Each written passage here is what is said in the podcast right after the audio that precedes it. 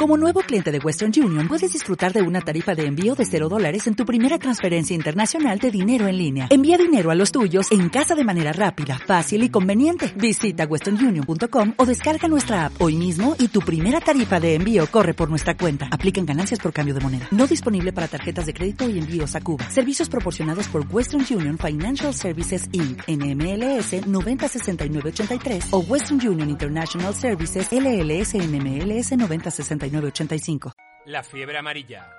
El podcast del Club Deportivo Estudio.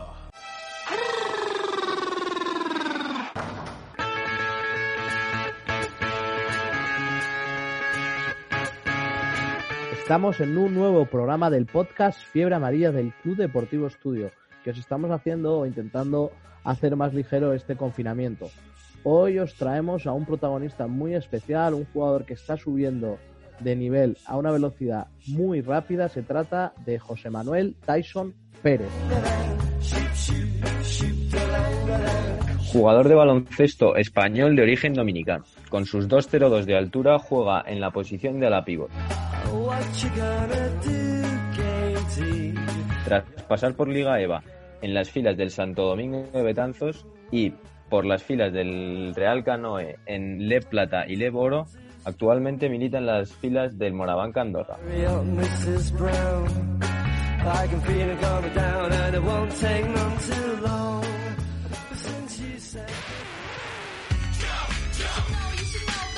La fiebre amarilla.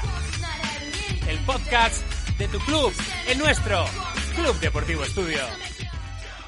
Hola a todos, en el, al podcast Fiebre Amarilla hoy tenemos a un jugador profesional de baloncesto, actualmente en Morabanca Andorra, Tyson Pérez, ¿qué tal? ¿Cómo vas? Hola, muchas gracias por, por, invitarme a hacer esta entrevista y nada, de momento todo, todo bien. Bien, voy a presentar al equipo habitual del podcast. Chema Martínez, ¿qué tal? Hola, ¿qué tal? Buenas tardes, ¿cómo estáis? Nacho Novo. Hola a todos, ¿cómo estáis? Y el rookie, el más joven, eh, Félix de Fontecha, ¿qué tal? Hola a todos, ¿qué tal? Bueno, Tyson, eh, la primera pregunta obligada por esta situación, queríamos saber cómo estás llevando el confinamiento y, también cómo te mantienes en forma estos días. Bueno, principalmente intento tomármelo como, como algo que no, no, puedes aportar nada, simplemente tienes que hacer lo que manden las autoridades y en este caso es quedarte en casa y, y tomar las precauciones que ellos, que ellos decidan Así que por mi parte bastante bien, estoy, estoy cómodo, no me, no me agobio en casa ni, ni mucho menos, así que bueno, diría que estoy pasando estos días bastante bien, no tengo ningún problema. Y lo bueno es que en Andorra ya, ya te dejan salir algunos días a dar paseos, eh, bueno, ya empiezan a, a dejar hacer cosas a la gente. Entonces, bueno, yo creo que es un punto a favor. O sea, tenéis un poquito más de, libertad de lo que estamos teniendo aquí todavía en, el lado español, ¿no? Sí, correcto. De hecho, justo empezó, empezó todo hoy. Eh, en función del, de en, el, en el edificio que vivas, te dejan salir los días pares o impares. Ah, mira. Así que bueno, eh, lo están llevando de esta manera y la verdad es que bastante contento. Al menos puedes salir a correr, hacer, hacer otras cosas. Y la parte de la preparación física, eso te iba a preguntar, ¿estás en contacto con el preparador del equipo? Supongo que tenéis un plan cada uno, ¿cómo lo estáis, cómo lo estáis organizando? Bueno, el club en, en cuanto en cuanto se presentó esta situación, lo primero que hizo fue dejarnos unas bicicletas a todos los jugadores en el piso. Y luego el preparador físico nos ha mandado trabajo para hacer en casa, tanto de planchas, bueno, sobre todo de core y, y piernas y luego todo lo que podamos con la bici. Y, el contacto con el equipo, claro, se pierde al no estar en entrenamiento diario ahí cara a cara, pero, pero seguís supongo que por los grupos y eso, mantenéis una, una relación, digamos, habitual y con el cuerpo técnico. Sí, sí, sobre todo los jugadores sí que mantenemos bastante contacto. El, bueno, nuestro fisio tomó la iniciativa de hacer un, una video, tres, bueno, tres videollamadas a la semana para que estiremos, movilicemos un poco el cuerpo y bueno, estemos en contacto. Bueno, Tyson, ahora tenemos una doble sorpresa en forma de invitados que espero que te sea gratificante. A ver, a ver, a ver qué me traéis. Hola, hola chicos. Hola, ¿qué tal? ¿Cómo estáis? Hombre, ¿Qué Hola, tal, Tyson. ¿Cómo andas? ¿qué tal? ¿Cómo estás, Antona? Bien, bien, todo bien. Aquí me han invitado para entrar para hablar contigo y nada, quería saludarte. ¿Qué tal todo? Bien, acabo de hacer el planning que me has mandado hace, nada, hace unos días. ¿Sí? Y sí, justo lo acabo de hacer, me he duchado y, a ver, y he venido a... Tyson, no le engañes, tío. No le engañes. Si no hacías el físico con él nunca. A ver si me reconoces. Sí lo He de, he de decir que al principio me daba un poco de pereza, pero luego me puso, me puso las pilas y, y me ayudó bastante, he de decirlo. Bueno, vamos a presentar a los invitados. David Antona, que ya es un viejo conocido del programa, que es preparador físico y, y bueno, ya está con nosotros anteriormente. Y el otro invitado sorpresa es Guillermo Ruiz Merino, antiguo alumno del colegio, jugador también de, del club que actualmente juega en canoe y ha compartido también vestuario con Tyson, ¿verdad, Guillermo? Sí, me ha tocado aguantarle un poquito, ¿verdad, Tyson? Hombre, Guille, ¿qué tal, tío? ¿Cómo ¿Qué pasa, estás? tío? Nada, aquí, echando el rato, joder. Oye, em, hay una anécdota que me han contado que es que cuando era el cumpleaños de. O estabais en Canoe, vamos, y era el cumpleaños de algún entrenador o de algún jugador, eh, pedíais unas pizzas. Y Owen me ha dicho que el que más comías eras tú, Tyson. ¿Es verdad eso? o no? Mira, te voy, a, te- te voy a- te voy a explicar la situación. ¿no? Vale Owen, mentir, las- ¿eh? No vale, no vale Vale, mentir. vale, vale, vale. Owen, en teoría, por las tardes no venía a los entrenamientos porque no podía, tenía trabajo. Y cada día que teníamos pizza, por, la- por las, por las tardes, estaba allí el primero, sentado en, en- en su esquinita donde nadie se podía sentar. Y aca- bueno, acapara- acaparando todas las pizzas. O sea, se lo puedes preguntar a quien Totalmente, quiera. Bueno, al, mismo Guille. Al mismo. No, no, cogías tú, ¿No cogías tú los trozos más grandes, de verdad? O sea, es mentira, Que esto me han dicho. Totalmente falso. Es- Era todo, Chema, era todo Chema, David. Chema, yo medalla de bronce. Entre Tyson y Miguel Ángel, no, no dejaban de meter la mano. Te creo, te creo, te creo. Sí, Miguel Ángel está un nivel alto también, sí, sí. Sí, sí, sí. Correcto. Guille, ¿tú qué, dices de este tema de las pizzas? A ver. Yo, mi pregunta, mi pregunta va dirigida a ¿cuántas pizzas debes en todos los últimos equipos Eso. que has estado desde que llegaste a Eva? Eso es lo más importante. ¿Cuántas, no has, ¿Cuántas has dejado de pagar, Tyson? La verdad. Muchas, muchas. Es que es injusto, me, pare- me parece algo injusto. Por Claro. jugar un buen partido no, no, no puedo estar pagando cada semana. Un buen partido, dice. Un buen partido. 30 puntos, 20 rebotes en playoffs es un buen partido normal, claro. Es que vaya tela. Sí, sí. Pues Vaya eso. fama, vaya fama que, que estás echando aquí, eh, Tyson, en, en esta conversación, en estos minutos. Me están llamando de gordo para arriba. ¿eh? Desde luego. Eh, David, ¿tú tienes alguna pregunta para, para él también? Sí, sí, yo quería preguntarle, bueno, sobre todo qué tal, qué tal está de salud, el tema de las rodillas y el tema de la espalda, que en los dos años que él ha estado en canoe, en Le Plata y en Le Boro es lo que, pues bueno, lo que más hemos tenido que trabajar, más que su desarrollo físico en sí, eh, muchas veces simplemente la, recuperación de lesiones o de molestias que tenía y sobre todo este año que ha jugado doble partido, ¿no? Competición europea y liga, pues que cómo, lo, cómo ha llevado todo ese tema. Bueno, la verdad es que bastante bien. Eh, aquí en Andorra me han mimado muchísimo. No, no me puedo quejar. Y, eso, lo que tú dices, he estado trabajando un montón este, este año para no tener esas molestias y, y por fin creo que, que, no, que no volveré atrás. O sea, no creo que vuelva a lo que, a lo que me pasó en canoe, porque pondré mi, mi mano para que no pase y trabajaré todo lo posible. Y la verdad es que lo que más me ha afectado es los viajes. Eh, no tanto jugar los partidos, sino los viajes, que eran viajes a lo mejor de 10 horas entre avión, bus y, y otras cosas. Así que bueno, un poco eso. Sí, yo, yo creo que bueno, que es importante porque la gente conoce a Tyson, bueno, este año evidentemente ha sido MVP, ¿no? En Liga EVA, Le Plata, Le Oro en años consecutivos y ahora está en ACB haciéndolo muy bien. Pero bueno, mucha gente destaca sobre el su físico, pero lo que no saben es que que yo, yo creo que él tiene todavía más que dar, porque muchas veces ha tenido problemas y lesiones y digamos que ha estado a medio gas. O sea, que lo que vemos de Tyson realmente no es su potencial estando sano. O sea, su potencial yo creo que es mucho mayor de lo que hemos visto hasta ahora físicamente. Y bueno, yo creo que es una cosa que la gente no sabe porque le ven saltar, poner tapones, poner gorros, salen todos los highlights y lo que no saben es que, que todavía tiene más para dar. Y eso, eso, es, eso es bueno. Eso lo digo yo también, digo que no tengo tan buen físico y la gente se ríe exactamente por lo que dices tú. En los vídeos ven que puedo saltar mucho y, y piensan que eso es todo, pero realmente yo también pienso que puedo, que puedo mejorar mucho más físicamente y, y dar un gran salto.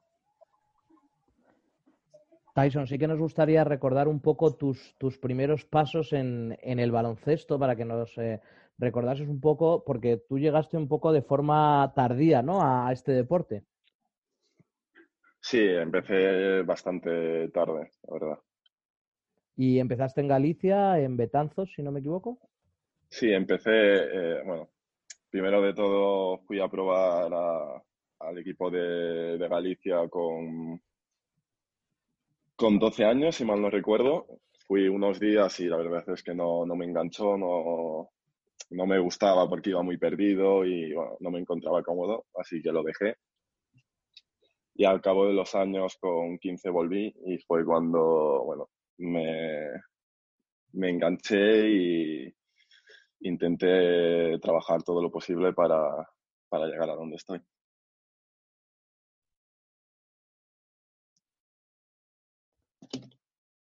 Y em, ¿qué hizo que, que te engancharas al baloncesto? ¿Qué es lo que más te gustó cuando empezaste a jugar? Eh, principalmente la piña, eh, el ambiente que hay en el equipo, con los compañeros, todo, todo lo que se vive en los viajes. Yo creo que eso fue principalmente lo, lo que me enganchó. ¿Y cómo fueron tus primeros años en, jugando en EVA allí en Galicia? ¿Qué, qué recuerdos tienes? Pues la verdad es que bastante bonito, porque al final es un club que es como una familia.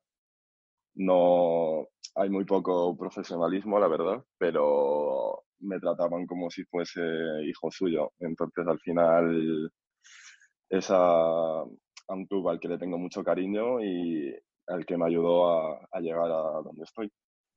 Y Tyson, llegas a Madrid y aparece una figura que, que creemos que es vital, que es la de Pepe Lasso, ¿no? Eh, ¿Cómo es tu primera conversación con él? ¿Qué recuerdas de tu primer contacto con él?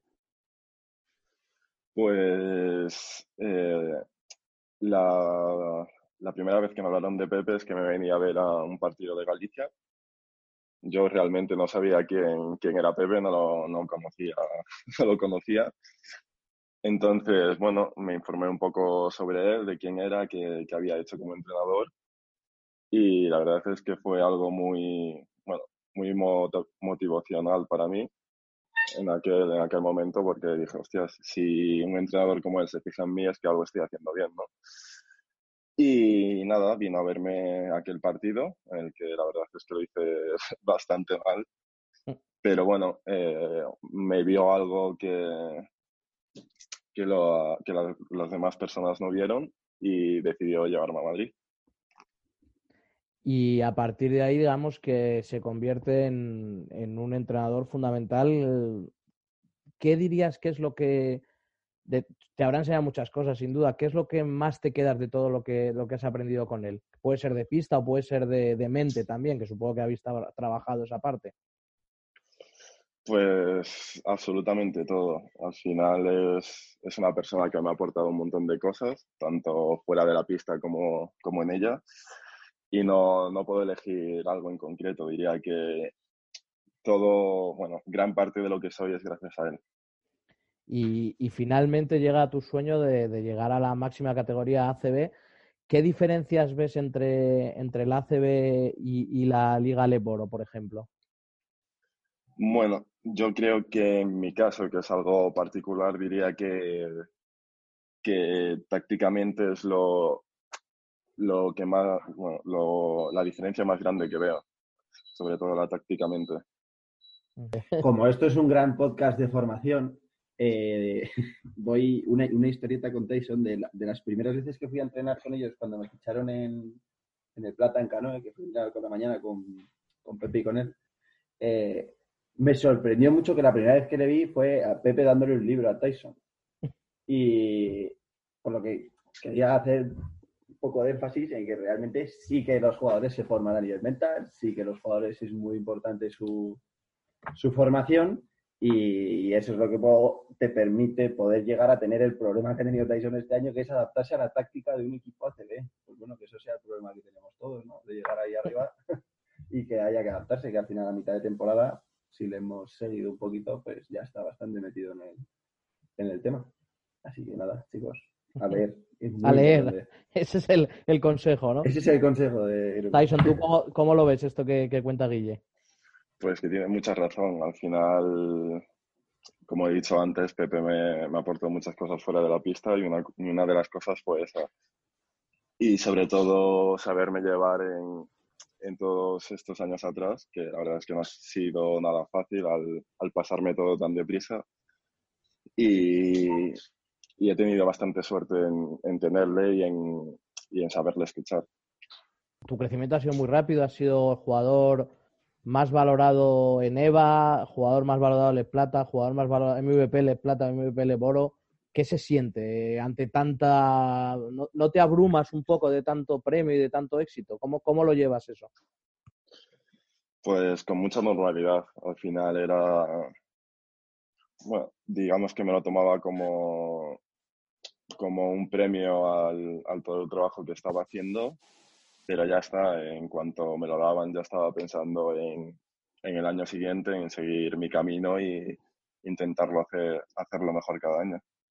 Yo creo también que, bueno, que en esto que, dice Tyson, que, es importante también, como dice Guille, ¿no? Para los chavales en formación, que, tengan en cuenta que al final eh, todo se trata de un trabajo, ¿no? Y una evolución. Y en el, caso de Tyson, la evolución ha sido rapidísima y, buenísima por sus condiciones, pero que nadie se piense que ha sido suerte, ¿no? Al final ha sido todo pues mucho trabajo, con Pepe horas interminables de entrenamientos, los veranos, el campus de Pepe, eh, por las mañanas, entrenamientos individuales.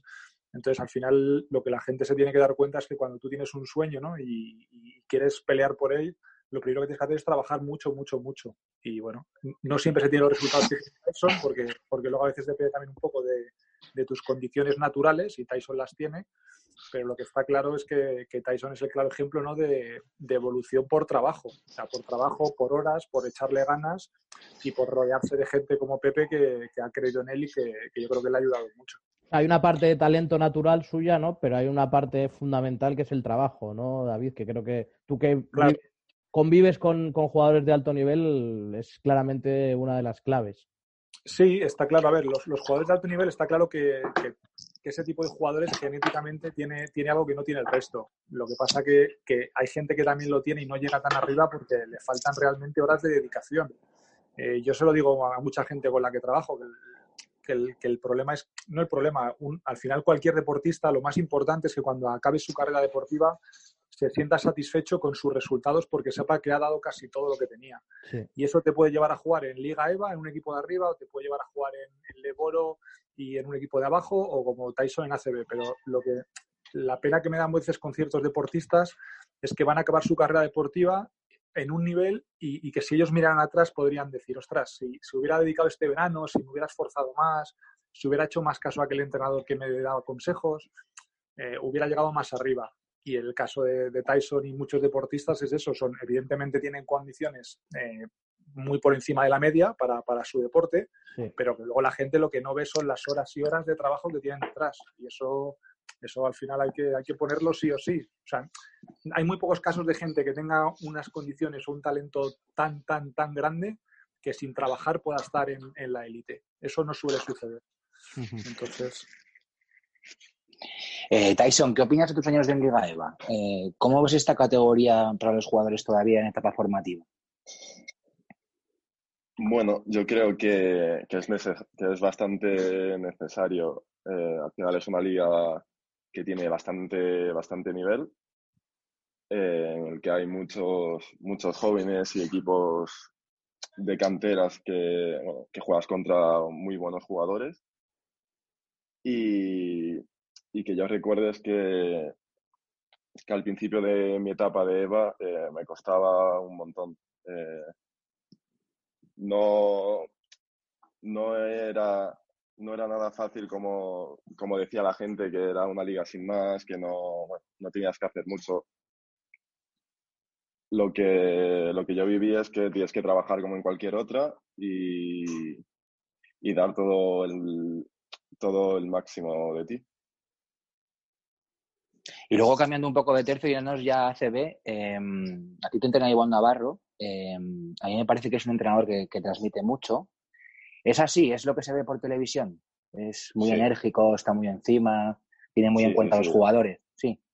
Es muy enérgico, es todo lo que se ve en la tele. eh, podemos ir perdiendo de 30 o ganando de 30, que si te equivocas te va a gritar como si fuésemos empatados. O sea, Iván es, es bastante transparente, la verdad, y todo lo que se ve en la tele es, es como es él. Y luego tienes un físico privilegiado, evidentemente. Envergadura, patas, fuerza. ¿Qué jugadores de la ACB te han impactado también en ese aspecto? ¿O los comparas contigo físicamente o incluso crees que son superiores? Pues diría que Sengelia. Eh, yo creo que ha sido de los jugadores más fuertes contra los que he jugado en, en mi posición y, es que es un, es un animal, o sea, es un, es un armario que te cuesta moverle, es rápido, o sea, ha- hace abs- absolutamente de todo. Diría que él es el, uno de los mejores físicos de la liga. Me han contado una anécdota antes que me he olvidado preguntarte. ¿Qué pasó un día que estabas con Walter Jr.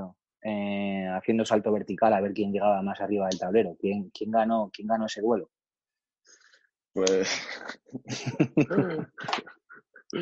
al final lo ganó, lo ganó él porque vamos, estábamos Uy. haciendo el cafre después de un entrenamiento y bueno, intentamos, bueno, estábamos discutiendo a ver quién salía, quién, quién saltaba más.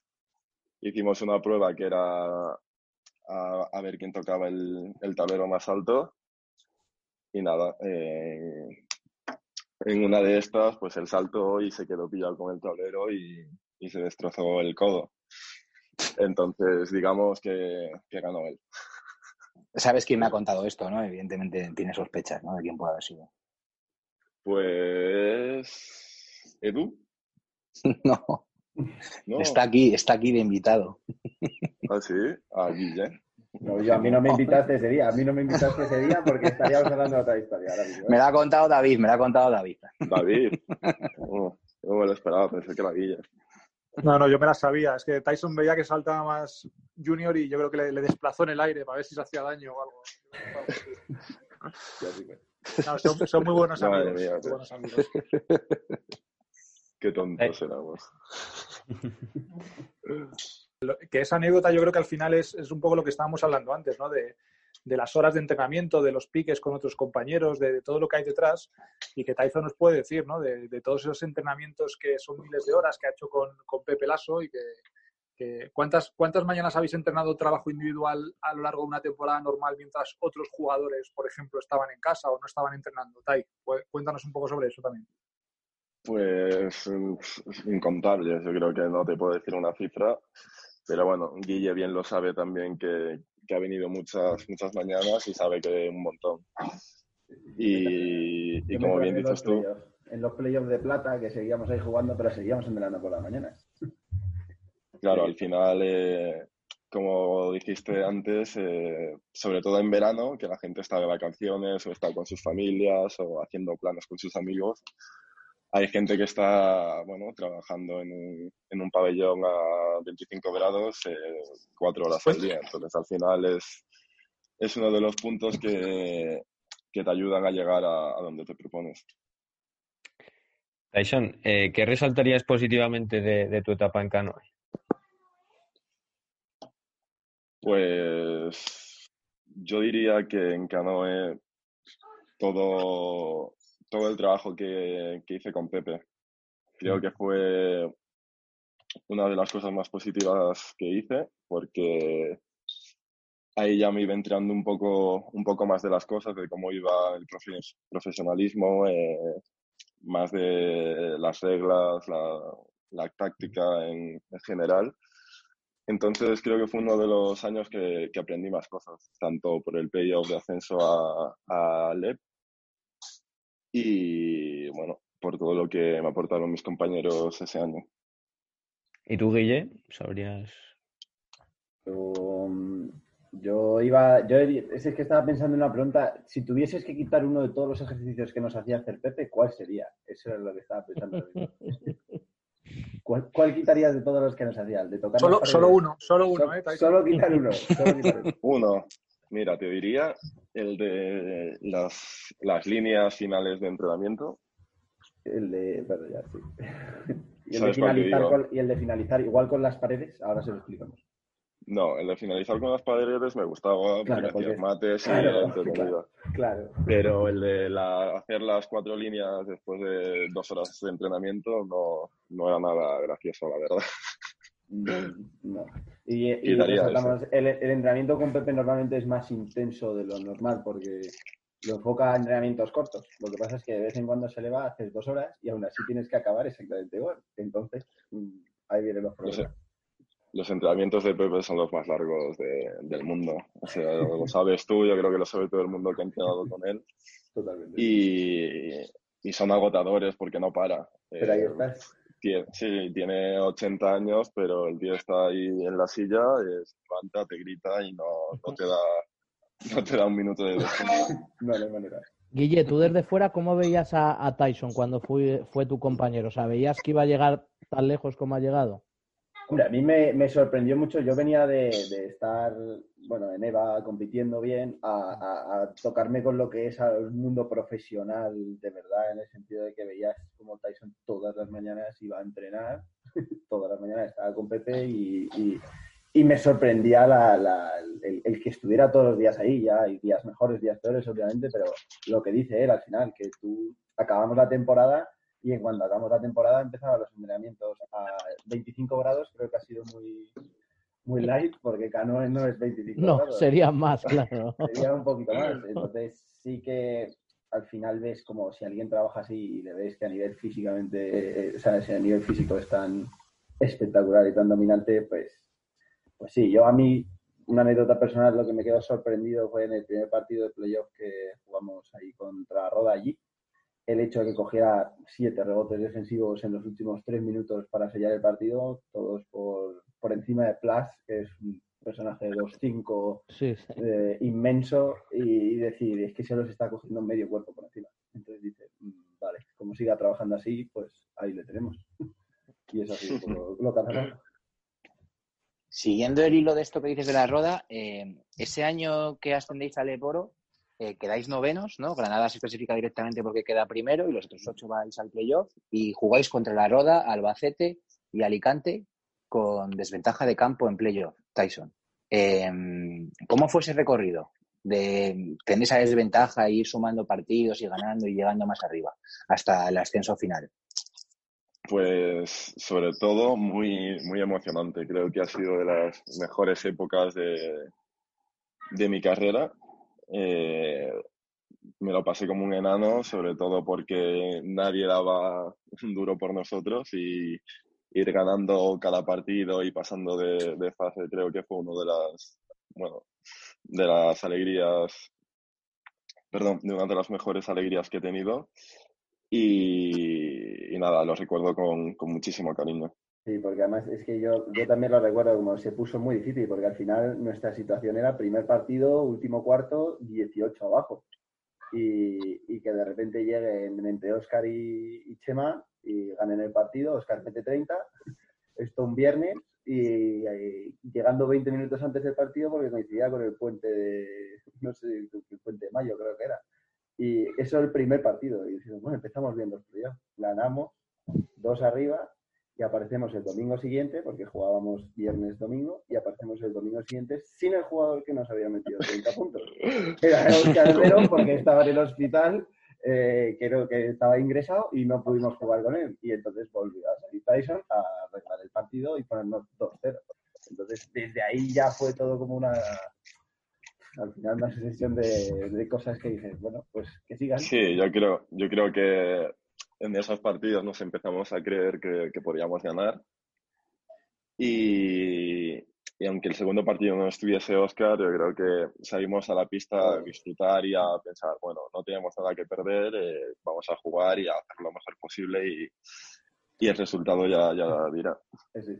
Yo, yo creo que, bueno, yo de ese primer partido recuerdo, recuerdo una anécdota. eh, como dice Guille, íbamos creo que 18 abajo, ¿no? Cuando empezó el último cuarto. Sí. Y justo en, en ese momento yo me asomo por el banquillo, por la parte de atrás, y le grito a José, y le digo, José, empieza a cambiar gente, empieza a pensar en el segundo partido, que esto ya, están 18 abajo, lo tenemos perdido. Tyson juega 30 minutos, 30 no, Tyson juega 40 De hecho. minutos, los jugadores importantes juegan mucho. Empieza, empieza ya a- la energía que ya no tienen más. Y fue, y fue Oscar Herrero el que empezó a meter triples desde, pues, desde donde sabe él, desde su casa. Y, y creo, no sé si metió cuatro o cinco triples de, de pocos intentos y nos metió en el partido. Y, y, bueno, a partir de ese primer partido que ganamos en la roda, yo creo que lo que dicen, lo que dicen Tyson y Guille, que se lo empezaron a creer sobre todo el grupo. Eh, llegábamos a Alicante en, último, en la última ronda con media hora antes del partido, 40 minutos sin calentar y lo podíamos ganar. Nos pasaron unas cosas que, que lo piensas ahora y dices, es imposible que ganáramos esos partidos. El autobús encallado, el que se quedó en- encajado entre dos calles y no podíamos seguir. Sí, sí, tiene, tiene historias por detrás de todo. Sí. Había jugadores vistiéndose en el autobús, medio estirando. Ah, Calentando en el ¿Cuán- cuán- pasillo. cuán- ¿Cuánto antes llegamos el, el primer partido de Alicante? Que salimos tarde de Madrid porque era viernes, el tema trabajaba y, y llegamos al partido con 40 minutos. No, yo creo que algo menos fue. Bueno, llevamos 40, pero tocamos la pista 30, 28, recuerdo, Sí. algo así. y- Y la gente de Alicante nos veía salir y decía, bueno, ¿estos de dónde vienen? Si no han calentado. O sea, es que era como... Todo, todo fue un, una- Un despropósito, una Muy, muy, muy interesante. Pero bueno, yo creo que también por, por sacar una lectura interesante, yo, el, el hecho de que todo el mundo en el equipo entendía exactamente su rol y lo que queríamos era lo mismo y todo, se ponía todo en, en línea y eso es lo que nos hizo pasar de un equipo noveno mm, media tabla sin más que nos metimos en la última jornada en playoff a de repente ganar a, a Alicante en un quinto partido en su campo con 6.000 personas mirando. O sea, es Hombre, la evolución. Claro, os quería preguntar por eso, Guille, os quería preguntar por cómo fue, cómo fue ese último partido en, en Alicante, en un campo que es enorme, con toda la afición en contra. ¿Nos podéis contar un poco? Pues, mira, te voy a contar algo ya que está Guille aquí. Ese, par- ese partido, la verdad es que Guille tuvo mucho, mucho que ver porque, si mal no recuerdo, metió unos dos triples seguidos a falta de cinco minutos. Y fue cuando, bueno, ellos se derrumbaron un poco y se vinieron abajo y nosotros aprovechamos ese, ese momento para, para rematarlo. Al final, Así que, bueno, aprovecho. como, como jugador es el, el- el partido que quieres jugar, ¿no? A Tyson también se le veía ahí, todo el equipo estaba ahí metido. Eh, eso que dice Tyson fue por meter a otra persona aquí gracias a Rubén Martínez, que Rubén Martínez se acercó a los entrenadores en el descanso. Esto para que veáis un poco todo lo que hay detrás de, de un ascenso. Se acerca en el descanso nuestro mejor escolta metiendo 15 por partido en, en, playoff y dice que no quieren salir en toda la segunda parte que no puede, que su cuerpo no le da y que Miguel, por favor, haz la rotación de Guille más larga, que ya he hablado con él y que se va a quedar en el campo. Y eso es lo que permite, efectivamente, como dice Tyson, que en, en un momento concreto hagamos un parcial de 18-2, que es lo que les mata, y dentro de 18-2, pues él metió 9 y yo meto 9. Entonces, al final, es lo que de repente te rompe el partido, curioso casualidades, y, y es lo que te pone ahí arriba pero al final es lo que quieres jugar como jugador, 6.000 personas mirando, que todo el mundo quiere ganar, un quinto partido, yo creo que es de experiencias. Vamos, que evidentemente fue toda una experiencia, me imagino. Sí, sí, fue algo muy Yo- especial. Yo ha sido de los momentos en donde he visto que, le- que un equipo estaba más unido. O sea, cada uno sabía perfectamente lo que dicen ellos dos, ¿no? Cada uno sabía perfectamente lo que tenía que hacer. Todos sabíamos quién era nuestro, nuestra, nuestra arma principal, que era Tyson, porque, porque su media era, era brutal de puntos y rebotes, y luego cada uno tenía que hacer su trabajo. O sea, yo me acuerdo, por ejemplo, que Guille durante el año había contado menos, pero en playoff salió muchas veces titular para defender al, al escolta bueno del otro equipo. Eh, los bases sabían lo que tenían que hacer perfectamente y yo creo que bueno que al final el resultado extraordinario fue sobre todo porque era porque el equipo era una piña era un grupo y, y todo el mundo remaba en la misma dirección y- y dimos más más nivel del que se esperaba cualquier otro cualquier otro equipo de la liga Desde luego. Y ahora ya volviendo a CB, Tyson, te quería preguntar, eh, ¿a- a ¿cuál es el jugador que más te ha costado defender? Pues a Schengelia. Sí, ya hablabas antes de que Ah. físicamente era el que más te había impactado, supongo que me ibas a Bueno. decir Schengelia. Diría Ya. que Schengelia junto con Mirotic también. Aunque el partido que jugué contra Mirotic, la verdad es que me salió, me, bueno, lo defendí bastante bien. Pero diría que ellos dos al final son dos jugadores que pueden hacer de todo, son muy, muy grandes y muy fuertes y, y tienen un montón de experiencias. Así que, bueno, diría que, que ellos dos son los dos jugadores que más me ha costado defender. Y luego, ¿qué crees que debes de mejorar para, en tu juego para alcanzar, para alcanzar un nivel más? Pues obviamente el tiro y, y un poco más eh, tácticamente, tanto en defensa como en ataque, leer un, un poco mejor las situaciones y diría que estas, estas cosas son las que bueno, me tengo que centrar en, en mejorar. ¿Y consideras que tu desarrollo va más en- enfocado al 3 o al 4? Bueno, como ha dicho, bueno, me ha dicho Pepe esto muchos, muchos años, que, bueno, que me enfoque en, en estar en la pista, da igual en, en qué posición, simplemente en jugar minutos y ya está, que, que no piense en si debo ser un 3, un 4, un 5 o cualquier cosa, que me centre en, hacerlo bien y, y en jugar minutos. Tyson, eh, para ir acabando, te voy a hacer un test un poquito más rápido y ya le doy paso a Félix para, para que acabemos la entrevista, ¿vale? Eh, quería empezar preguntándote la comida española que más te gusta. La paella. Paella. Eh, ¿algo que eches de menos de, de República Dominicana? Mm, a mi familia, obviamente. Y lo último, eh, un grupo de música español o dominicano que te guste o que puedas recomendar. Eh, ¿Español o dominicano? Sí. Puedes decir un nombre aleatorio, nos lo vamos a creer que es de allí, ¿eh? Si es que yo, dominicano, la verdad es que no suelo escuchar mu- mucho y español, pues hip hop, así, así que te diré a Arce, que es un rapero español. Pues nada, ya le doy paso a Félix, que, que te va a hacer la pregunta para acabar. Hola, Tyson. ¿Qué tres consejos le darías a un joven jugador de baloncesto? Bueno, eh, el primero es que, que disfrute, que, bueno, que no se proponga nada en especial, simplemente que aproveche el momento y, disfrute del baloncesto. Eh, por segundo, que trabaje todo lo posible, que si tiene, si tiene que elegir entre hacer dos cosas, que, que priorice el, el entrenar y, y trabajar.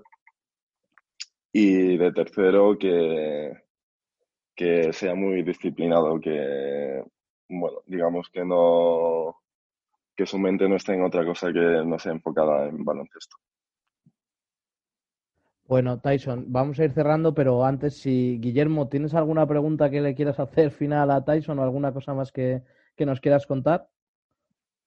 Pues ahora que se me pasen así por la cabeza, mm, no, no. ¿Qué necesitarías mejorar para ganarme en un uno por uno? Esa sería la pregunta. Creo que contra todos los jugadores de Cano he jugado un uno contra uno después de los entrenamientos y creo que no he perdido ninguno. Es Y cierto. contra ti, Es totalmente cierto. Segundo, sí, es cierto. y contra ti mucho menos. Y lo sabes. Oye, ¿y contra David? ¿Contra David has jugado uno contra uno o contra David no? Contra David me pico a ver quién, quién saltaba más, si él de joven o yo ahora. Ya le he explicado que yo, simplemente. Esto es como la gente mayor que dice que bueno, lo de mi época era mejor. Sí, lo, lo que no sabe. Tyson es verdad que saltaba más que yo de joven, pero yo de joven jugaba mejor al baloncesto que él ahora. Están los papeles cambiados. David, ¿quieres, ¿quieres eh, decir algo de cierre o alguna cosa más para, para Tyson? No, yo una pregunta así sobre el. Bueno, estáis hablando sobre que parece que llegar a CB está claro que es, que es, que es un camino muy bueno, pero Tyson el año pasado también probó, ¿no? A, a entrenar, a entrenar cruzando el charco y que nos cuente un poco, pues, cómo ves eh, ese tipo de juego, esa velocidad de juego y esos jugadores que a lo mejor es el, lo que podría ser el siguiente paso, que evidentemente es un paso que está, que está lejano, pero que nos cuente un poco cómo lo vio esa, esa experiencia. Bueno, eh, una experiencia muy, muy bonita. Eh, yo creo que a cualquier jugador le gustaría vivir. Y lo que recuerdo de allí es la profesionalidad que había. Eh, ya en las pistas que tenían, en todas las instalaciones que tenían, tanto en gimnasio como en, en restaurante. Bueno, os voy a explicar más o menos lo que hacíamos un, en un día de allí. Primero desayunábamos todos juntos en, en, un restaurante que estaba al lado de, del pabellón, bueno, dentro. Eh, Tyson, perdón, ¿Dónde eran? ¿Qué franquicia? Cuenta un poco para que lo, que lo sepan dónde era. Ay, perdón, perdón. perdón. Bueno, eh, fui, a, fui a entrenar a Oklahoma City. Fui cinco días, más o menos, si mal no recuerdo. Y bueno, coincidí con, con tres jugadores de, la NBA y bueno, habían más invitados. Entonces éramos sobre 10, 12 jugadores y nada, fuimos allí a entrenar esos cinco días y nada, como os, decía antes, era, la verdad es que, era bastante espectacular todas las instalaciones que tenían. Eh, tenían todo en el mismo sitio, eh, desayunábamos todos, todos juntos antes de, los, entrenamientos y eh, pasábamos a las pesas que estaban a dos minutos andando. Pasábamos a hacer pesas que tenía absolutamente de todo. Y bueno, luego tenían tres pistas de baloncesto, eh, una al lado de otra. Entonces nos dividíamos por grupos con, distintos entrenadores y trabajábamos distintas cosas, defensa, ataque y un poco táctico. Y a mí lo que más me impresionó era el físico de, bueno, de los compañeros que, que, que, tenía aquellos cinco días. Eh, yo era, vamos, no era, no era nada en, en, comparación con ellos. Eran auténticas bestias, la verdad fue algo que, yo, yo que me, me baso en, en, el físico, llegar allí y ver eh, aquella gente que, prácticamente saltaba casi por encima mía, me, me impactó bastante, la verdad. Bueno, Tyson, pues eh, soñando, yo creo que es un buen cierre para, para ver si soñando y con mucho trabajo co consigues llegar hasta lo más alto, que, que, sería un sueño para ti y para, y para todos los que te siguen. Queremos agradecerte que hayas pasado este rato con, con la gente del Club Deportivo Estudio. Gracias a Guillermo y a David que nos habéis aportado una visión también sobre, sobre el jugador. Y, y, nada, desearte que pases lo mejor posible el tiempo que queda de confinamiento y que puedas volver a las canchas, ¿no? Que es lo que todos, todos queremos, poder volver a entrenar, jugar, etcétera. Sí, al final es, es lo que queremos todos, es reanudar la, la temporada y bueno, acabarla. Y bueno, como bien dices tú, eh, daros las gracias a, a, todos vosotros también, en especial a, a David y a Guille por, por acompañarnos. Y nada, una, un fuerte abrazo para todos.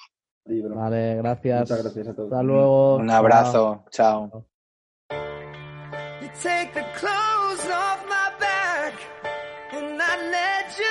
Muy buena esta entrevista con Tyson Pérez y sobre todo con la ayuda de nuestros invitados Guillermo Ruiz Merino y David Antona, que nos han traído otro punto de vista de un jugador que está dando mucho que hablar en la Liga CB y que lleva una trayectoria fulgurante, ¿verdad, Chema? Así es, MVP en Liga EVA, Le Plata, Le Boro, hasta que ha acabado en ACB y quién sabe si su próximo destino será la NBA. Ha sido una, una, gran conversación con un jugador que sin duda tiene muchísimo futuro y como dice Chema, a ver si pronto le vemos en lo más alto del baloncesto. Pues eso deseamos y también queremos, como siempre, agradecer a todo el mundo que hace posible este podcast Fiebre Amarilla y os esperamos en el siguiente episodio.